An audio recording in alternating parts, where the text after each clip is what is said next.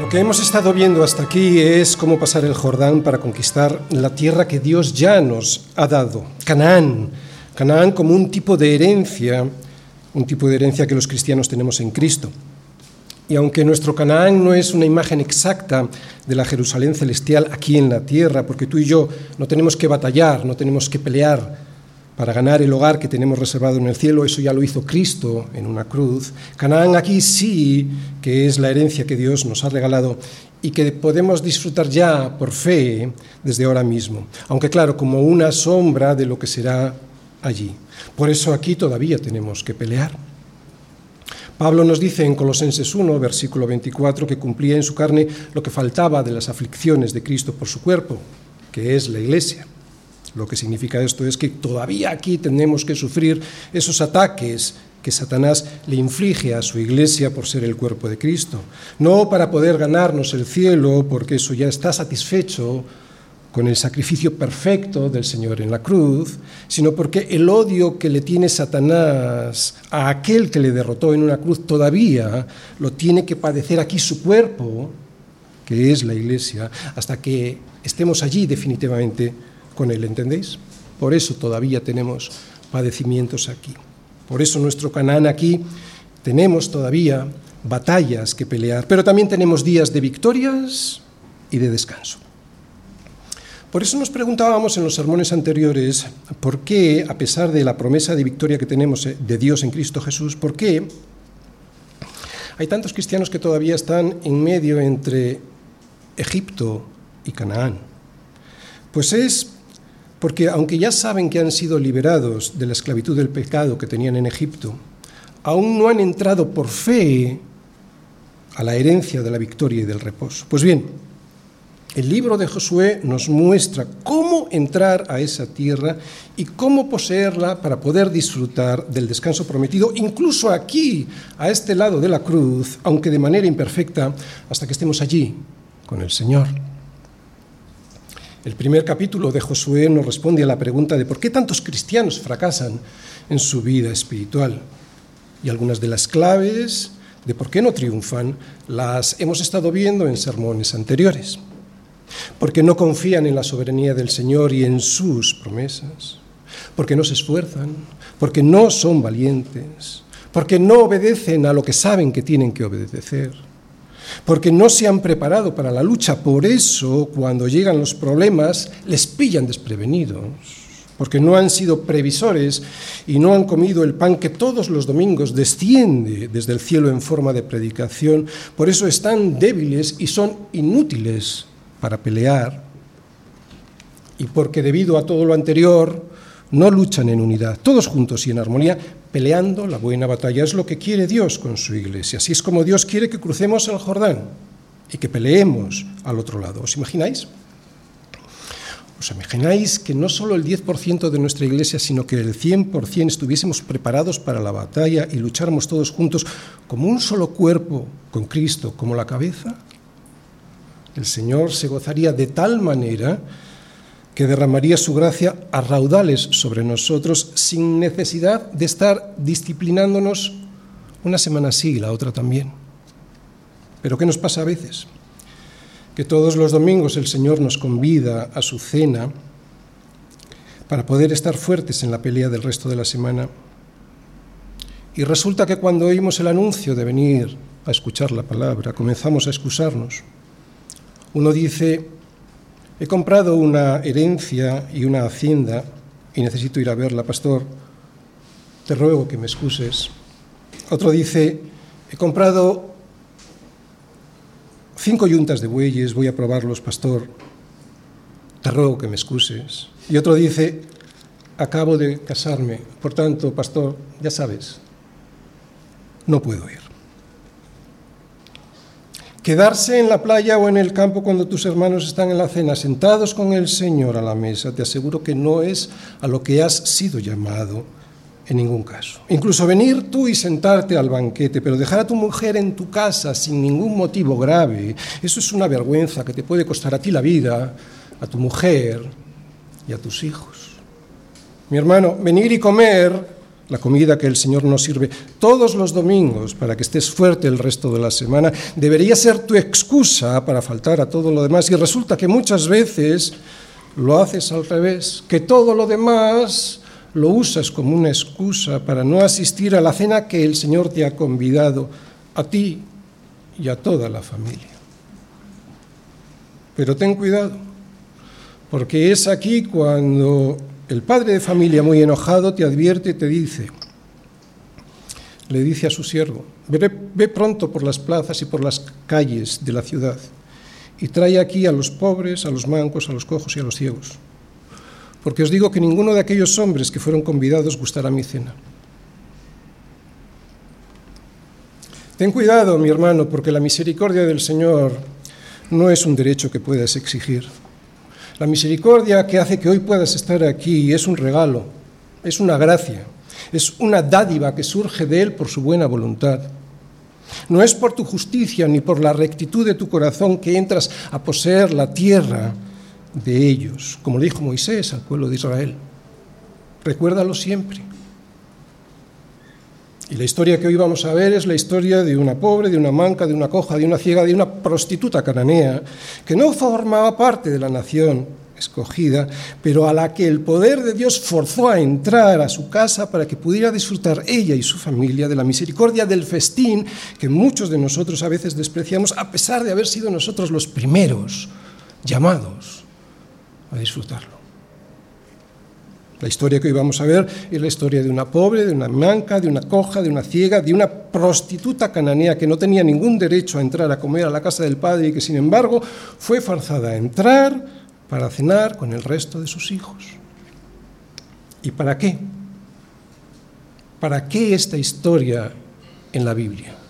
Para demostrarte, entre otras cosas, que es el poder de Dios el que te hace disfrutar de su cena para demostrarte que la gran cena, que es poder disfrutar de la comunión del reino de los cielos, con Dios mismo y con el resto de sus hijos, incluso ya aquí como una sombra de lo que será allí, es una gracia de un Dios con una misericordia y con un poder sin límites para salvar incluso al más perdido, pero al que hay que buscar mientras pueda ser hallado, al que hay que llamar en tanto que esté cercano porque no siempre podrá ser hallado, porque no siempre lo vas a tener cercano. La historia que hoy vas a escuchar es la historia de una pobre, de una manca, de una coja, de una ciega, de una prostituta cananea que no tenía derecho a entrar, pero a la que Dios fuerza para que, entre otras cosas, aprendas que no se trata de ti, que aprendas que se trata de Él, para que aprendas a humillarte de tanta soberbia e incredulidad que muestras al pensar que un domingo más puedes pasar el Jordán sin la cena que el Señor te tiene preparada. Voy a resumir los versículos que veremos hoy para que al leerlos podamos entender mejor el relato que nos cuenta. Josué, no por falta de fe en la soberanía de Dios, que le ha dicho que estará con él donde quiera que vaya, sino porque sabe que la soberanía de Dios opera conjuntamente con la responsabilidad del hombre, decide ser responsable y envía a un pequeño grupito de dos hombres a inspeccionar la ciudad de Jericó y sus alrededores. Esta misión les llevó a estos dos hombres a ocultarse en la casa de Raab, una prostituta que les contó que los ciudadanos de Jericó sabían que el ejército de Israel había provocado desastres y había ocupado ciudades importantes del otro lado del Jordán, echando a los amorreos y ocupando sus tierras. Por eso estaban todos atemorizados de que a ellos les ocurriera lo mismo. La fe de Raab en el Dios de Israel se muestra cuando esconde en el terrado de la casa a estos espías y cuando les pide que cuando entren a invadir su tierra, respeten la vida de su familia y la de ella, y no duda en el poder de Dios, del Dios de Israel, y de su gran misericordia para salvar. Para que la petición de Raab se cumpliera, estos espías le dicen que ate un cordón rojo en la ventana de su casa para que de esta manera, cuando el ejército lo viera, supiera que en esa casa estaba la mujer que les había ayudado a escapar. En este relato veremos cómo Dios está ordenándolo todo, siempre. ¿Para qué? Para que sus propósitos de salvación se cumplan en su pueblo. Y también veremos cómo es la fe que salva. Vamos a leer todos Josué 2, versículos del 1 al 24. Josué, hijo de Num, envió desde Sittim dos espías secretamente diciéndoles, andad, reconoced la tierra y a Jericó. Y ellos fueron y entraron en la casa de una ramera que se llamaba Raab y posaron allí. Y fue dado aviso al rey de Jericó diciendo, he aquí que hombres de los hijos de Israel han venido aquí esta noche para espiar la tierra. Entonces el rey de Jericó envió a decir a Raab, saca a los hombres que han venido a ti y han entrado a tu casa, porque han venido para espiar toda la tierra. Pero la mujer había tomado a los hombres y los había escondido y dijo, es verdad que unos hombres vinieron a mí, pero no supe de dónde eran. Y cuando se iba a cerrar la puerta, está hablando de la puerta de la ciudad, era una ciudad amurallada que tenía una puerta, está hablando de esa puerta, siendo ya oscuro, esos hombres se salieron y no sé a dónde han ido. Seguidlos a prisa y los alcanzaréis. Mas ella los había hecho subir al terrado y los había escondido entre los manojos de lino que tenía puestos en el terrado. Y los hombres fueron tras ellos por el camino del Jordán hasta los vados, y la puerta fue cerrada después que salieron los perseguidores. Antes que ellos se durmiesen, está hablando de los espías, ella subió al terrado y les dijo, Sé que Yahvé os ha dado esta tierra porque el temor de vosotros ha caído sobre nosotros y todos los moradores del país ya han desmayado por causa de vosotros. Porque hemos oído que Yahvé hizo secar las aguas del Mar Rojo delante de vosotros cuando salisteis de Egipto y lo que habéis hecho a los dos reyes de los amorreos que estaban al otro lado del Jordán, a Seón y a Og, a los cuales habéis destruido. Oyendo esto, ha desmayado nuestro corazón, ni ha quedado más aliento en nombre alguno por causa de vosotros, porque Yahvé vuestro Dios es Dios arriba en los cielos y abajo en la tierra. Os ruego pues ahora que me juréis por Yahvé, que como he hecho misericordia con vosotros, así la haréis vosotros con la casa de mi Padre, de lo cual me daréis una señal segura. Y que salvaréis la vida a mi Padre y a mi Madre, a mis hermanos y hermanas y a todo lo que es suyo, y que liberaréis nuestras vidas de la muerte. Ellos le respondieron, nuestra vida responderá por la vuestra. Si no denunciaréis este asunto nuestro y cuando Yahvé nos haya dado la tierra, nosotros haremos contigo misericordia y verdad. Entonces ella los hizo descender con una cuerda por la ventana, porque su casa estaba en el muro de la ciudad y ella vivía en el muro. Y les dijo, marchaos al monte, para que los que fueron tras vosotros no os encuentren. Y estad escondidos allí tres días hasta que los que os siguen hayan vuelto, y después os iréis por vuestro camino. Y ellos le dijeron, nosotros quedaremos libres de este juramento con que nos has juramentado. He aquí, cuando nosotros entremos en la tierra, tú atarás este cordón de grana a la ventana por la cual nos descolgaste, y reunirás en tu casa a tu padre y a tu madre, a tus hermanos y a toda la familia de tu padre. Cualquiera que saliere fuera de las puertas de tu casa, su sangre será sobre su cabeza, y nosotros sin culpa. Mas cualquiera que se estuviere en casa contigo, su sangre será sobre la nuestra cabeza, si mano le tocare. Y si tú denunciares este nuestro asunto, nosotros quedaremos libres de este tu juramento con que nos has juramentado.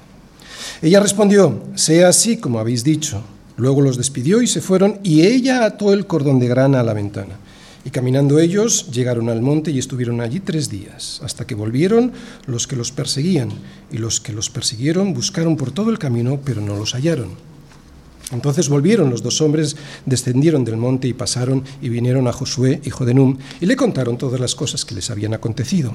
Y dijeron a Josué, ya había entregado toda la tierra en nuestras manos y también todos los moradores del país desmayan delante de nosotros. No hay límites al poder de Dios. La gracia soberana de Dios puede escoger a los peores. Josué capítulo 2 versículos del 1 al 24. El tema del sermón de hoy es darnos cuenta cómo es la gracia de Dios en la salvación, que escoge a los peores, si es así como Él lo considera, para salvarles. En este relato veremos que la providencia de Dios en la salvación y su gran misericordia no tiene límites y veremos también cómo es la fe, la verdadera fe, la fe que salva de la ira de Dios. Y lo voy a hacer a través del siguiente esquema. Primera parte. Introducción. ¿Quién era Raab? Versículo 1. Segunda parte. La responsabilidad de Josué, también en el versículo 1. Tercera parte. La soberanía de Dios, versículos del 2 al 7. Cuarta parte. La profesión de fe de Raab, versículos del 8 al 14. Quinta parte. La obra de fe de Raab, versículos del 15 al 21. Y sexta parte. La confirmación de la promesa de Dios, versículos del 22 al 24. Introducción. ¿Quién era Raab? Versículo 1. Josué, hijo de Nun, envió desde Sitín dos espías secretamente diciéndoles, Andad, reconoced la tierra y a Jericó. Y ellos fueron y entraron en casa de una ramera que se llamaba Raab y posaron allí. Vemos quién era Raab, ¿verdad? Raab era una gentil, por lo que no tenía ningún derecho a las promesas que Dios le había hecho al pueblo de Israel. El pacto de salvación que Dios había hecho con Abraham solo alcanzaba a sus descendientes y por lo tanto sus bendiciones no le correspondían. Pero es que además Raab, además de que no le correspondían las bendiciones de Dios, encima era una prostituta. La prostitución estaba prohibida para los hijos de Israel, por lo que su práctica era un pecado de fornicación y en algunos casos incluso también de adulterio. Pero es que encima Raab estaba condenada a muerte por ser parte de un pueblo al que Dios, en su paciencia, había soportado durante centenares de años las barbaridades de sus horrendos pecados de inmoralidad, de prostitución sagrada y de una brutal idolatría que, como sabéis, incluía sacrificios humanos, especialmente sacrificios de bebés que eran quemados vivos para satisfacer al dios Baal. Este pueblo había contaminado la tierra con su inmoralidad y Dios había aguantado pacientemente a que se convirtieran. Sin embargo, ahora había llegado el momento del juicio y el pueblo de Israel iba a ser el instrumento que Dios iba a usar para llevar a cabo su juicio. Así se lo recordaba Moisés al pueblo poco antes de morir. Ya ve tu Dios él es el que pasa de ti, delante de ti. Él es el que destruirá delante de ti las naciones y las heredarás. Israel solo era el instrumento de Dios en su juicio. Así que aquí tenemos a Rab, Alguien que la mires por donde la mires no tenía ningún derecho o merecimiento propio para recibir ninguna de las bendiciones de Dios y que sin embargo va a ser uno de los ascendientes del rey David y por lo tanto de nuestro Señor Jesucristo. Aplicación práctica.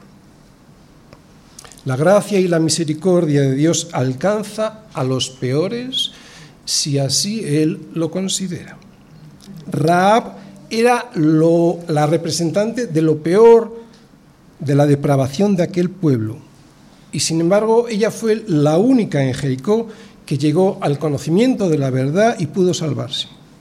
Dios escoge a Raab, símbolo de todo lo que Israel debía destruir, para hacer de lo que no es, que sea. La soberanía de Dios en la salvación la podemos ver en este relato en el que, a diferencia del resto de los ciudadanos de esta ciudad, que también habían oído las historias de salvación, de poder de Dios en la salvación, solo ella las creyó. Así que, y esta es la aplicación para nosotros, aunque pienses que conoces a alguien que te parece imposible que pueda llegar a creer en la verdad que es Jesucristo, esta historia, como otras tantas en la Biblia, Pablo, por ejemplo, nos anima a confiar en el poder y en la misericordia de Dios para salvar. Sé que es muy difícil a veces, pero hay que confiar en ese poder y en esa misericordia de Dios a aquellos que tenemos cerca y que les vemos tan rebeldes. Segunda parte, la responsabilidad de Josué. Josué, hijo de Nun, envió desde Sittim dos espías secretamente diciéndoles, andad, reconoced la tierra y a Jericó. Y ellos fueron y entraron en casa de una ramera que se llamaba Raab y posaron allí. Recordáis, Josué había hecho antes ya otras previsiones, había delegado trabajo, también había mandado hacer acopio de comida y ahora envía a dos espías a reconocer la ciudad de Jericó y su entorno. Aplicación práctica. Además de lo que ya aprendimos en el sermón anterior sobre la necesidad de la planificación y del orden necesarios en nuestra labor de conquista de la tierra prometida, ¿Para qué? Para que no nos pille por sorpresa el enemigo que desea nuestro fracaso y así poder expulsarlo de nuestro corazón. Y además de la necesidad de alimentarnos bien con la palabra de Dios para tener fuerzas en esa pelea. Además ahora vemos que Josué quiere reconocer el terreno para conocer mejor al enemigo y saber por dónde atacarle. Así que Josué es previsor. ¿Cómo? Ya lo vimos, haciendo acopio de comida mandando alimentarse bien y espiando al enemigo. Aunque confía completamente en la soberanía de Dios y en su poder, es previsor y responsable en la misión que tiene encomendada. Prepararse para el ataque, ser previsor, no significa falta de fe. Podemos confiar plenamente en el poder y en la soberanía de Dios para nuestra vida, pero no dejar a la improvisación el trabajo que nos ha sido dado. Asumir riesgos que no son necesarios no significa una mayor confianza en Dios. Es más bien desafiar a Dios y por lo tanto es arrogancia en la carne. Josué tomó la precaución de enviar a dos espías no por falta de fe, sino para evitar riesgos innecesarios. Esto es como, lo que, como los que leen Lucas 10, 19. ¿Qué dice Lucas 10, 19? He aquí, dice el Señor, os doy potestad de hollar serpientes y escorpiones y sobre toda fuerza del enemigo y nada os dañará. Y van y los agarran y les pican y se mueren. Claro, esto es soberbia. Esto es ir en la carne. Esto es tentar a Dios cuando de lo que está hablando el Señor es de humildad en el servicio usando un lenguaje figurado para referirse a Satanás. Otra aplicación práctica que podemos ver es que les envía secretamente. Y esto lo que significa es que no fue el pueblo de Israel quien se lo ordenó. Esto sí había pasado anteriormente con Moisés. Había ocurrido con Moisés en el desierto. De hecho, ellos, el pueblo de Israel ahora, con Josué al mando, ni se enteraron del envío de estos dos espías. Moisés envió a doce espías desde el desierto para ver cómo era la tierra que Dios les había prometido. Dice así Moisés, vinisteis a mí todos vosotros, vinisteis a mí y me dijisteis, enviemos varones delante de nosotros que reconozcan la tierra. ¿Os dais cuenta?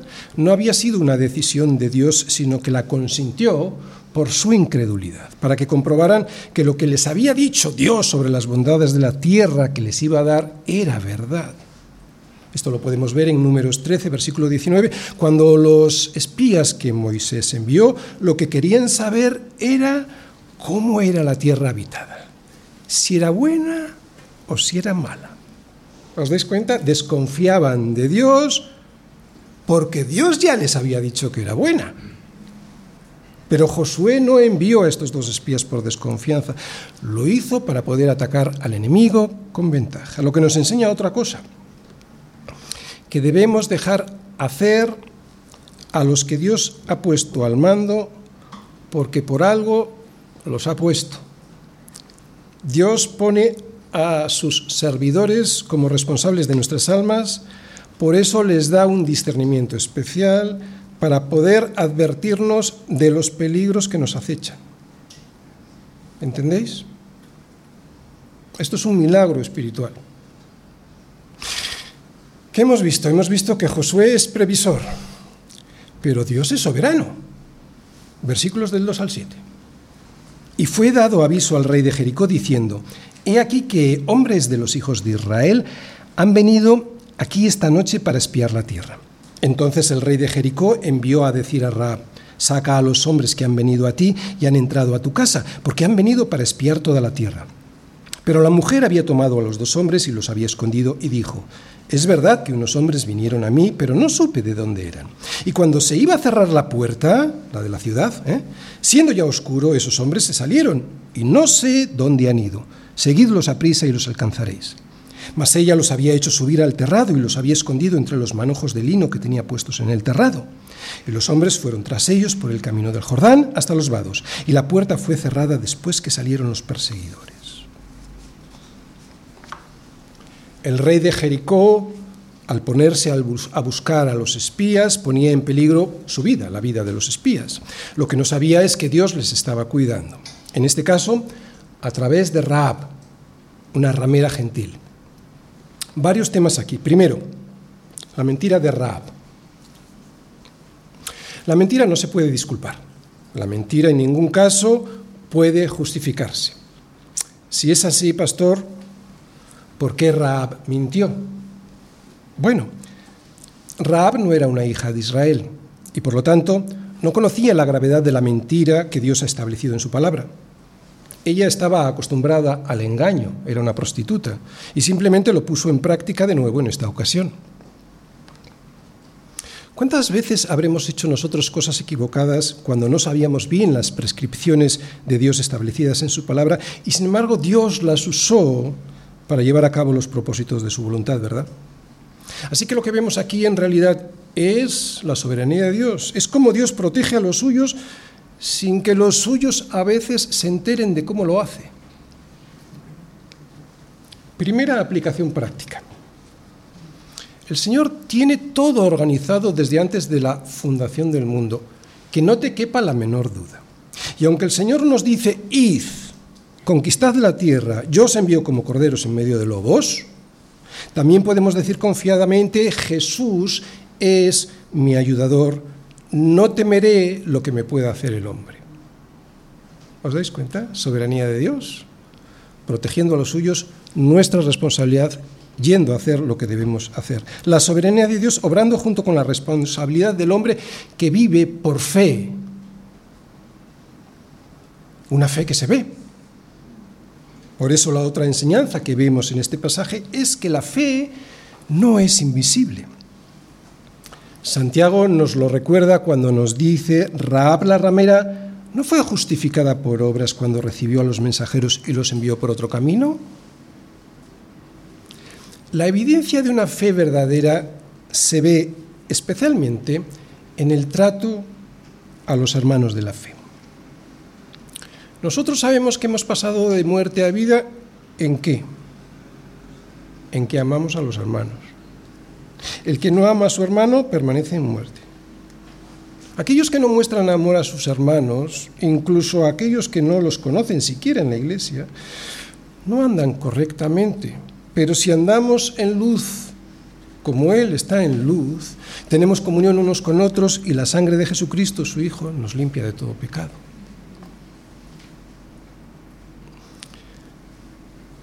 Cuarta parte, la profesión de fe de Raab. Antes que ellos se durmiesen, ella subió al terrado y les dijo, sé que Yahvé os ha dado esta tierra porque el temor de vosotros ha caído sobre nosotros, y todos los moradores del país ya han desmayado por causa de vosotros porque hemos oído que Yahvé hizo secar las aguas del Mar Rojo delante de vosotros cuando salisteis de Egipto, y lo que habéis hecho a los dos reyes de los amorreos que estaban al otro lado del Jordán, a Seón y a Og, a los cuales habéis destruido. Oyendo esto, ha desmayado nuestro corazón, ni ha quedado más aliento en hombre alguno por causa de vosotros, porque Yahvé vuestro Dios es Dios arriba en los cielos y abajo en la tierra. Os ruego, pues, ahora que me juréis por Yahvé, que como he hecho misericordia con vosotros, así la haréis vosotros con la casa de mi Padre, de lo cual me daréis una señal segura, y que salvaréis la vida a mi Padre y a mi Madre, a mis hermanos y hermanas, y a todo lo que es suyo, y que libraréis nuestras vidas de la muerte. Ellos le respondieron, nuestra vida responderá por la vuestra, si no denunciaréis este asunto nuestro. Y cuando Yahvé nos haya dado la tierra, nosotros haremos contigo misericordia y verdad. Bien, antes de ver la fe de Raab, la profesión de fe de Raab, o sea, cómo era la fe de Raab, una fe que se veía, vemos en el versículo 8 a dos espías que estaban en peligro dispuestos a dormir. La aplicación práctica. Puedes estar rodeado de dificultades y de peligros, pero eres, si eres fiel y obediente a la misión que Dios te ha encomendado, Él te dará la paz que necesites. Es una vida de obediencia a la palabra la que te da la paz y el descanso que necesitas. Otra vez, es una vida de obediencia a la palabra la que te da ese descanso y la paz que supera cualquier entendimiento. Pero cuando desobedeces a lo que Dios sabes que Dios te dice en su palabra, entonces la conciencia de pecado, claro, te impide descansar ya sea de día o de noche. Veamos ahora la fe de Raab. ¿Cómo es la fe de Raab? Porque eso nos ayudará a saber si nuestra fe es correcta o la fe de cualquiera a la que hablemos de Cristo es una fe verdadera. En primer lugar, en el versículo 10, Raab repasa las obras soberanas de Dios. Fijaos, dice así, porque hemos oído que Yahvé hizo secar las aguas del Mar Rojo delante de vosotros cuando salisteis de Egipto, y lo que habéis hecho a los dos reyes de los amorreos que estaban al otro lado del Jordán, a Seón y a Og, a los cuales habéis destruido. ¿Cómo es la fe bíblica? La fe bíblica, para empezar, se fundamenta en conocimiento en datos objetivos que podemos conocer sobre Dios. Algo similar pasa con los matrimonios. Nadie se casa simplemente por un flechazo. Sí, puede haberlo, pero inmediatamente después los dos se hablan, se comunican, se conocen, se cuentan sus ambiciones de futuro y sus historias del pasado, lo que les gusta y lo que no. Y de esa manera saben cómo es uno y cómo es el otro. Lo mismo sucede con la fe. La fe no es un flechazo por Dios, un sentimiento agradable acerca de Él. La fe surge de, de oír lo que Él ha hecho por su pueblo. ¿Os dais cuenta? En la Biblia vemos la soberanía de Dios en la salvación. Él elige a los suyos desde antes de la fundación del mundo. Sí, pero también nos dice que para que alguien se salve, primero tiene que creer. Y para que crea, tiene que oír la verdad. Y para que oiga esa verdad, alguien se la tiene que contar. Nadie será salvo sin oír primero la verdad. Y aquí vemos a una prostituta cananea que llegó a creer porque los hombres que pasaban por aquella su casa le contaban lo que el Dios de Israel había hecho con los pueblos de los amorreos al otro lado del Jordán. ¿Os dais cuenta? La providencia de la salvación de Dios no tiene límites. Nada de lo que pasa es por casualidad. Dios lo tiene controlado todo y sin embargo nadie será salvo sin conocer la verdad. Dios trabaja conjuntamente con su pueblo, así Él lo quiere hacer y eso es un gran privilegio para nosotros, poder trabajar junto a Él. Esta es la primera aplicación práctica. Que nadie será salvo sin oír primero la verdad de las obras de Dios. Y lo segundo que podemos decir al respecto es lo que vamos a ver en el versículo 11. Fijaos, ya ve vuestro Dios es Dios arriba en los cielos y abajo en la tierra. Aquí está Raab, una pagana, una idólatra, una prostituta cananea, alguien que creía en esos diosecillos con soberanías limitadas, diciendo algo que muchas veces nosotros dudamos, diciendo la verdad más grande que se puede decir sobre Dios, que Él lo es, arriba en los cielos y abajo en la tierra. Y esta es otra de las características de la fe verdadera. La primera, ya le hemos dicho, es que creemos en un Dios de obras, de obras de salvación. Y no hay obra más poderosa que la obra de redención de su Hijo sobre una cruz. Obra que transforma la esencia del ser humano radicalmente, de manera que ya no es el mismo, es hecho una criatura nueva, es lo que entendemos por el nuevo nacimiento. Creemos en un Dios de obras poderosas para salvar. Pero lo segundo, la segunda característica de una fe verdadera, la vemos en el versículo 11. Una fe que, al igual que Raab, no reconoce a otro Dios que a Yahvé que está en los cielos y en la tierra. Raab, pues, reconoce la absoluta soberanía de Dios. Los habitantes de Canaán estaban acostumbrados a esos dioses de los que decían que controlaban aspectos parciales de la vida de los hombres. El dios de los montes, el dios de la fertilidad, el dios de la siega, etc. Pero aquí ella reconoce que el dios de Israel está por encima de todos ellos. Y la pregunta para nosotros es, ¿es así nuestro Dios? ¿Creemos en un Dios como el de Raab, de verdad?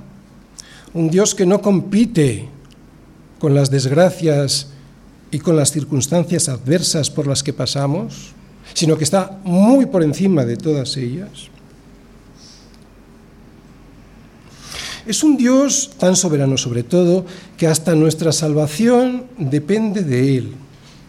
Dios fue, Dios mismo, quien hizo todo en la obra de salvación. Tú y yo no podemos hacer nada para salvarnos.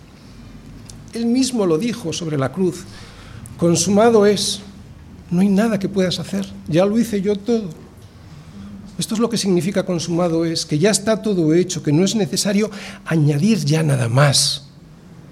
Por eso, si Él hizo lo más, ¿por qué no va a hacer lo menos? El que no escatimonia a su propio Hijo, sino que lo entregó por todos nosotros, ¿cómo no nos dará con Él también todas las cosas? Otra vez, ¿es este Yahvé para ti? Y si lo es, ¿de qué te preocupas? ¿No? Ríndete, ríndete a su soberanía. Es lo que piensa ahora Raab. Ahora lo vamos a ver enseguida. Que después de conocer las obras poderosas del Dios de Israel y de reconocer que no hay otro Dios en los cielos y en la tierra como Él, va a pedir su misericordia para poder salvarse. Raab se rinde ante un Dios todopoderoso y soberano y en el que intuye una gran misericordia. Versículos 12 y 13. Os ruego pues ahora que me juréis por Yahvé que como he hecho misericordia con vosotros, así la haréis vosotros con la casa de mi Padre de lo cual me daréis una señal segura, y que salvaréis la vida de, a mi padre y a mi madre, a mis hermanos y hermanas, y a todo lo que es suyo, y que libraréis nuestras vidas de la muerte. Fijaos, esta es la tercera característica de una fe verdadera, que no se conforma con conocer a Dios y su soberanía, sino que se apresura a refugiarse en Él para salvarse de la ira venidera. Es lo que vemos que hace Raab Así pues, la fe que salva, la fe de verdad, es así. Primero, reconoce que Dios es un Dios poderoso en obras para salvar a su pueblo. Segundo, reconoce que Dios no solo es Dios arriba en los cielos, sino también abajo en la tierra. Y tercero, que es un Dios al que se le puede pedir misericordia. Pero hay que pedirla. Y Raab la pide. No vale solo con conocer a Dios, hay que humillarse ante Él y pedir su misericordia. Bien, hemos visto tres características de una fe verdadera. Vamos a ver la cuarta. Quinta parte, la obra de fe de Raab. Entonces ella hizo descender con una cuerda por la ventana a estos hombres, porque su casa estaba en el muro de la ciudad y ella vivía en el muro.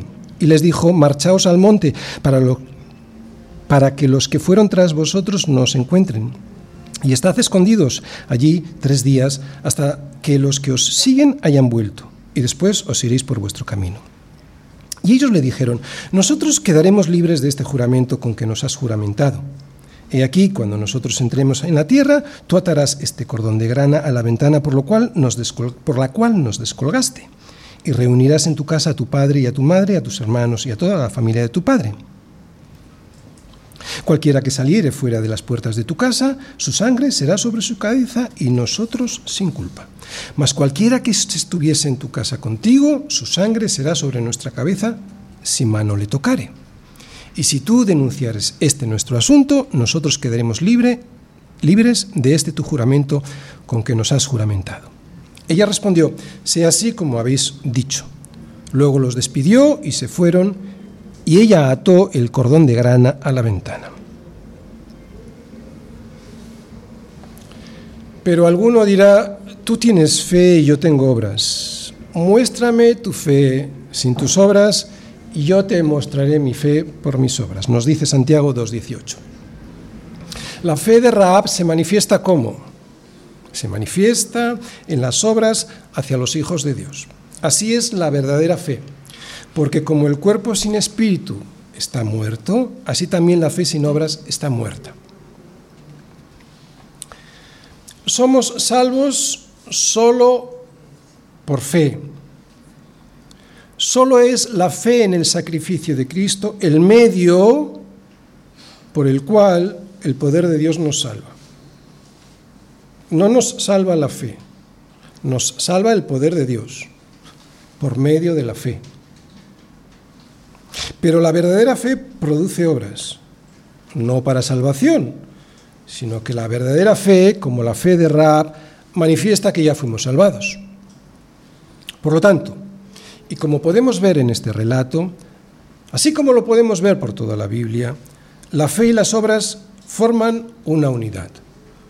No pueden separarse la una, la fe, de las otras, las obras. Las obras son la expresión que se ve de la fe que no se ve, especialmente en el amor por los hermanos de esa fe. Así que la mejor manera que tenemos para saber si nuestra fe es correcta y verdadera es comprobar el trato que dispensamos a nuestros hermanos en la fe. ¿Recordáis las dos iglesias o dos de las iglesias que vemos en el Nuevo Testamento, Corinto, en Corinto y en Filipos? Qué diferentes eran unos y otros, ¿verdad? Los creyentes que van en la carne, como los de Corinto, no paraban de crear problemas y divisiones entre sus hermanos y además criticaban a Pablo. Y sin embargo, aquellos que viven en el poder del Espíritu, como los de Filipos, cuando vimos la carta a los filipenses, vimos cómo se preocupaban por el resto de sus hermanos, procuran, como digo, ayudar a sus hermanos y además no le crean problemas al apóstol. ¿Veis cómo es la fe? La fe se ve en las obras. En el relato vemos que Raab es consciente de que su salvación depende de algo, de un hilo, de un hilo de color grana que tenía que poner en la ventana. Y es muy interesante lo que os voy a decir ahora. Es muy interesante ver que no esperó a ponerlo después de los tres días que los espías iban a estar escondidos en el monte o cuando después viese llegar a los ejércitos del Señor entrar a la ciudad. Ahí dice que los despidió y se fueron y ella ató el cordón de grana a la ventana. ¿Qué nos enseña esto? ¿Cuál es la primera enseñanza que podemos ver? Pues que la verdadera fe no espera días y días y días a ver si los espías vuelven y cumplen lo pactado. La verdadera fe confía en la misericordia de Dios desde el mismo instante en el que uno se rinde a Él. Y la otra enseñanza es bastante obvia. La sangre de Cristo nos cubre. Primero, la injusticia de Adán y Eva la tuvo que vestir Dios con la justicia de un inocente al que sacrificó para vestirles con pieles, lo que implicaba sangre derramada. Segundo, para salir de Egipto con vida, Dios dijo a los suyos que pusieran la sangre del cordero de la Pascua en los postes y en los dinteles de las puertas para que, cuando el juicio de Dios hiriera a los primogénitos de Egipto, a ellos no les pasara nada. Así que solo las casas que tenían en sus postes y en sus dinteles esta marca, como el hilo de color rojo de Raab, quedarían libres del juicio de Dios. Tercero, el mismo color rojo se manifiesta en la sangre de los sacrificios que se hacían en el templo por los pecados del pueblo. En este caso, Dios, y estoy hablando del Antiguo Testamento, Dios cubría esos pecados, cubría, no los quitaba.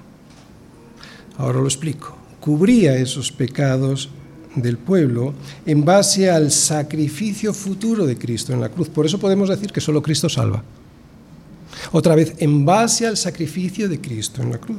Esto lo podemos comprobar en las palabras del apóstol Pablo a los romanos, Romanos 3:25, cuando dice, a quien Dios puso, y está refiriéndose a Cristo, a quien Dios puso como propiciación por medio de la fe en su sangre para manifestar su justicia a causa de haber pasado por alto en su paciencia los, los pecados pasados.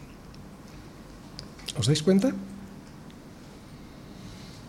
Los méritos de la sangre derramada de Cristo, se extiende todos esos méritos, o ese mérito, para quitar el pecado, se extienden tanto hacia atrás como hacia adelante. Hacia atrás para aquellos que tenían su vista puesta en el Mesías que había de venir. Hasta entonces se cubrían. Cuando vino Cristo, se quitaron. Y para nosotros, cuando miramos a Cristo, el, que, el Mesías que ya vino, esto es lo que significa que solo Cristo salva. Así que el creyente, al igual que Raab nos muestra con su cordón grana, que está salvo si está cubierto por la sangre de Cristo. Esto no significa que seamos irresponsables. Mucho cuidado con esto. Cuidado con esto de que, como estoy cubierto por la sangre de Cristo, pues puedo comportarme como un, como un irresponsable tentando a Dios. No. Esta responsabilidad la vemos también en los espías, ¿verdad? Dios estaba protegiéndoles, pero ellos se escondieron tres días. Sexta parte. La confirmación de la promesa de Dios.